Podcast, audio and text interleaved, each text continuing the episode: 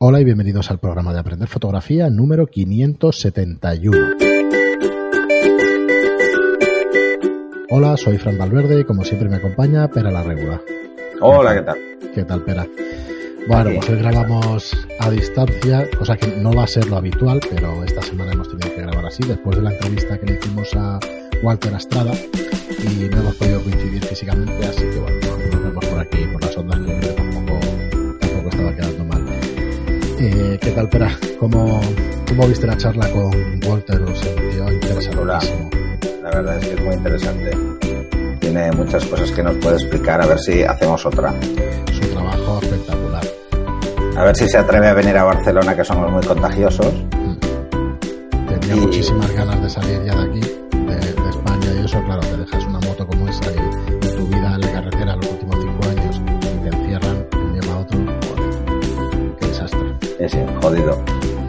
No, más que nada porque en su caso, su fotografía depende de viajar. Correcto. Puede hacer trabajos aquí, pero no es lo mismo. No es lo mismo. Él, y él sabe de sobras que el impacto no es el mismo. Ya te digo, me pareció súper interesante, o sea, una vida de esa manera porque es que es vocacional al 100%. Al 500%, ¿sabes? Es una exageración. Bueno, pues nada, señores, eh, empezamos con, con una serie de podcasts, eh, ya veníamos haciéndolos durante la pandemia, más cortitos de, sobre fotógrafos. Los vamos a retomar estos días de agosto y para volver con más fuerza en septiembre. Y hoy os traemos un fotógrafo o fotógrafa, porque es japonés, japonesa, y se llama Yuri Yasuda, ¿vale? Os dejamos yuriyasuda.com con Y a las dos, os dejamos también en las notas del programa eh, su web. Y, bueno, vamos a dar un repaso a su trabajo, porque la verdad es que la fotografía japonesa oriental en, en general y japonesa en particular eh, tiene unas características distintas de la occidental. Y bueno, tenemos aquí abierta su web y tiene varios trabajos, ¿no? Si quieres empezamos a comentar el tema del, del retrato, de las fotografías de retrato, Porque son cuanto menos curiosas, ¿no? Tú hablábamos fuera del micro del espacio este que, Por encima de las cabezas. que deja por encima de las cabezas, que, que, bueno, decía- decíamos como siempre, pues puede ser que sea para publicar en revista, pero es que hay fotografías con un espacio exagerado. Entonces, A ver, puede ser por varios motivos. Eh, una es porque el, el formato de las cámaras de 35 milímetros es 2 por, dos tercios, 2 por 3, ¿vale? Y, las revistas no son 2 por 3. Suelen ser eh, 3 por 4, 4 por 5, o sea que, que no es el mismo formato. Por ejemplo, en cámaras de formato medio eh, cuadran con las revistas, las de 35 no. Entonces, lo si lo hace para asegurarse de que puede reencuadrar con facilidad a ese tamaño, tendría un cierto sentido, pero me despista en otras fotos, me despista mucho. ¿Mm? Eh, una es eso. Otra es que es, que es comodón, que no se quiere acercar, o sea, no se acercan para encuadrar, ¿vale? curioso, son casi todo tres cuartos, ¿eh? Sí. Sí, sí, sí. Entonces, mm, a ver, mm, en, en la primera fotografía, que son curiosas porque el look de, de los asiáticos es muy diferente, o sea, la forma de interpretar la fotografía también. Hay que pensar que para ellos los puntos fuertes tienen otra orientación. Pero si te fijas, por ejemplo, en la siguiente fotografía, que hay un señor en, en un, en un invernadero, Sí. bueno, si lo que quieres mostrar invernadero, está muy bien. Pero esto ya no me justifica lo de las portadas, ¿vale? Aunque, No, y que corte puede las ser manos, para poner claro. texto. Sí, puede ser para poner texto, pero fíjate que sin ningún miramiento le corta las rodillas y las manos. Venga, la primera regla toma por saco. Bueno, esa, esa es poco grave. Sí, esta es, la- una, una de pero- las reglas. Pero es común, ¿eh? En todo su trabajo. Si vas Pero, bajando para abajo, le pasan Es, muchas. es una de las cosas que nos machacaban mucho hace años, esto de no cortar ni pies ni manos. Y que quizá no tenga tanta importancia, ¿no? Depende No, de la a ver, lo que, lo que está mal es cortar la rodilla justo por donde se estrecha.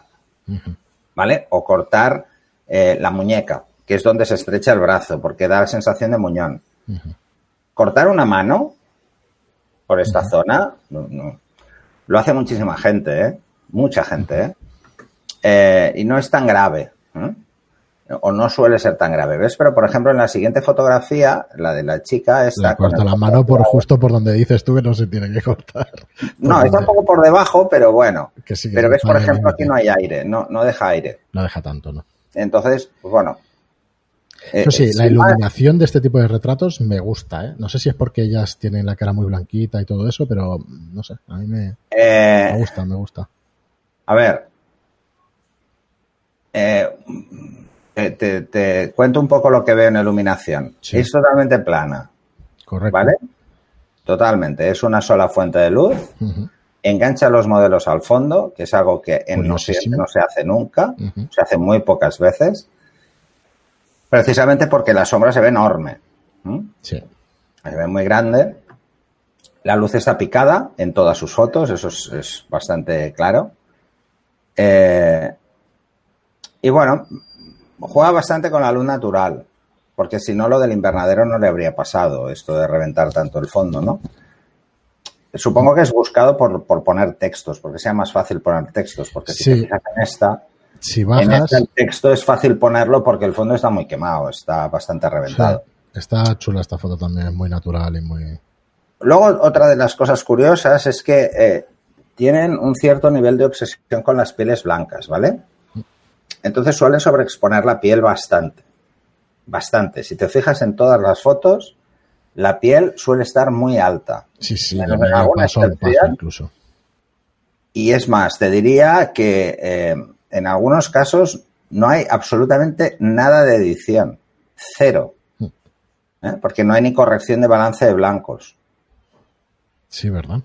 Sí, en la anterior a la de las dos chicas que has puesto, Sí, en esta, anterior, en esta de aquí. aquí no hay corrección de balance de blancos, ninguna. Curioso. Sí, tienen la piel amarilla como... Tienen, eh, a ver, ellos tienen una obsesión, por eso, si te fijas, las cámaras japonesas tienen el modo retrato, que lo que hace es quitar amarillo, Sí, ¿vale? O sea, juega con, con, con el rojo, verde y azul, pero pone un filtro para eliminar amarillo. Y lo hacen para que la piel parezca caucásica. Esto es un clásico, esto lo han hecho siempre, ¿eh? Entonces, claro, aquí en Occidente no nos va bien. No nos va bien porque si nos quitamos amarillo, pues parecemos enfermos, ¿no? A ellos les, se les ve la cara muy blanca, pero a nosotros demasiado rosada. sí, nos tiene Entonces queda muy raro. Queda un poco amagentada, ¿vale? Vamos a ver su- sus trabajos más de, de bodegón y eso, a ver si hace lo mismo. Para mí le pasa igual. Deja una cantidad de espacio que nosotros estamos acostumbrados más a, a centrar más el motivo. Sí. No más centrar, más, más meternos mucho más en el motivo. Lo que realmente ves, por ejemplo, en, en la segunda fotografía, la, de, la del pote, bueno, no está claro cuál es el motivo. Esto, eh, asumo que es el pote, ¿no?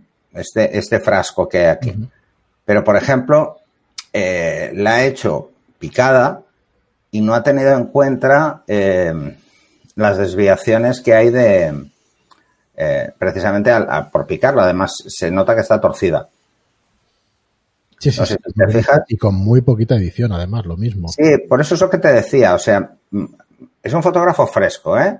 Sí, sí, no- Eso no está bien, ¿eh? porque no edita. Sacándoles pegas, pero no. No, no, pero, no lo tenéis que ver cómo pega. Es simplemente que veáis que culturalmente lo que aquí nos afecta mucho a ellos no parece afectarles demasiado. Correcto. Porque evidentemente ese es un fotógrafo que trabaja, no, no. Y tanto. Mira la Eh, cuarta foto, que la pica trabaja bastante. exageradamente. Mira, Esta, sí. la cuarta, hostia, pero un, un picado exagerado que aquí no se haría jamás. Bueno, esto, eso probablemente, esto yo creo que lo hemos hecho todos, es porque eh, si no tienes a mano un descentrable y pretendes que los frascos y los complementos que hay delante queden en foco, No más lo suyo es intentar picar. Claro. Bueno, es una forma muy sencilla de que más cosas te queden en foco. Eh, está hecha con, con una apertura muy cerrada, ¿eh? de todas formas, esta fotografía, porque no hay, no hay apenas profundidad de campo, salvo en los extremos. Ujú. Si os fijáis aquí, en los extremos, veis que los extremos pierden nitidez, una zona sí, una zona no, cuando aparentemente deberían estar todas igual, porque parecen estar a la misma altura.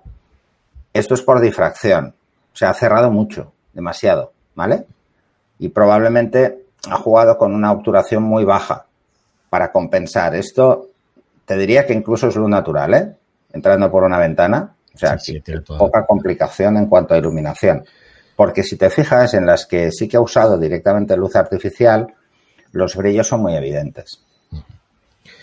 Muy bien, pues eh, mira, vamos si quieres. Foto fresca, es una foto fresca, es una foto. Eh, a ver, esta, esta fotografía no hay que desdeñarla porque se ha puesto de moda. Se ha puesto de moda esta fotografía sin edición y que aparentemente tiene eh, problemas técnicos o, no resueltos, porque da una sensación de veracidad, de que lo que estoy mostrando es como es. Entonces, el cambio de los últimos años A raíz de la, a raíz de la aparición de Instagram. Por el hecho de que a mí me han pedido, ¿eh? a mí me han pedido hacer fotos de, moda eh, que tengan este look. O sea, que tengan un look con algún defectillo, ¿sabes? Aquello de, hostia, cosa que a mí me cuesta horrores porque, porque no me sale, o sea, no, no me sale. Lo paso muy mal. Y yo cuando me dicen, no, no, pero tiene que parecer que es una foto muy casual, un robado. Sí, en un street style, pues aún, pero que lo parezca del todo, pues en algunos aspectos, si mira la fotografía un profano, la verá como una foto natural. Si la mira otro fotógrafo, dirá, no, no, esto, aquí hay un flash que se nota un montón, ¿no? Porque ese fondo no puede quedar tan claro. ¿Vale? Porque ya se ve dónde está la luz, este tipo de detalles es muy difícil. Y luego, pues bueno, mm, las fotos que son más de e-commerce, como la de los carritos que veréis o la de las teteras, la iluminación es, bueno, mm, tirando a justa. Sí, sí, Ajusta o por no decir eh, inexistente. Mira, si vas a las fotos, vamos a acabar ya con ellas, eh, pero las fotos de moda, uno, dos, tres, en la cuarta hilera y hay unas chicas y, llevan su, no tengo muy claro si será esto maquillaje o serán los pijamas estos que llevan, supongo que los pijamas y estos y, la cuarta, la siguiente que decías lo de la edición del balance de blancos pasa exactamente igual. Sí. Están muy naturales. Sí, sí, son, fotos naturales, ¿eh? Pero, pero es eso, ¿no? Pues, por ejemplo, aquí el aire es excesivo. Mm. A ver, hay mucha gente que deja más aire porque tiene una tendencia a caer, a que sus fotos caigan a derecha o a izquierda, ¿vale? Esto nos pasa a todos. Todos tenemos una ligera tendencia a caer hacia un lado. Eh, sobre todo cuando los fondos son claros. ¿Veis? Por ejemplo, la que está sentada en el suelo está torcida. Sí, sí. Bueno, esa está La que está en, la banqueta está torcida. Mm. Y esta, por ejemplo, está recta. Entonces, eh, esto pasa por varios motivos, el tema de caer las fotos, ¿vale? Y así os lo dejo un poco como, consejillo. Eh, cuando los fondos son, son, muy uniformes, es muy fácil que se nos vaya, pero cuando los fondos son tuticolor y todavía más. Eh, ¿Por qué? Porque nos centramos demasiado en el motivo y en su postura y no estamos pendientes del fondo. Entonces luego hay que corregirlo. Si no has dejado suficiente aire, no vas a poder, porque si el fondo es blanco, sí que puedes meterle aire y luego girar, pero si el fondo es un paisaje, si lo giras, cortas, casi siempre cortas, ¿eh? y no puedes reemplazarlo. Entonces tienes que acortar más y si no has dejado aire, no hay forma. ¿Cómo corregir el tema este de, los fondos mm, torcidos, no? Hay dos, fundamentalmente hay dos. Eh, la primera es obvia, fijarse. ¿Vale? Entonces, escoger referencias, referencias horizontales o verticales. Cualquiera de las dos no vale, nos vale. Entonces, ¿qué haces? Si tienes una vertical, pues coges la cámara, el lateral, y lo enganchas a ese lado y luego encuadras. Encuadras desde esa dirección para tener una referencia. O sea, tú pones la cámara, que ya tengas bien el visor, que lo que veas mm, vertical esté totalmente recto y entonces luego encuadras hasta coger el motivo. Así no te desviarás. Si coges algo horizontal, pues igual, pues por ejemplo la acera, eh, cualquier cosa, ¿no? Y luego lo cuadras. O sea, enfocas más bajo, o sea, encuadras más bajo, luego reencuadras, enfocas, y luego si enfocas y reencuadras ya no pasará nada.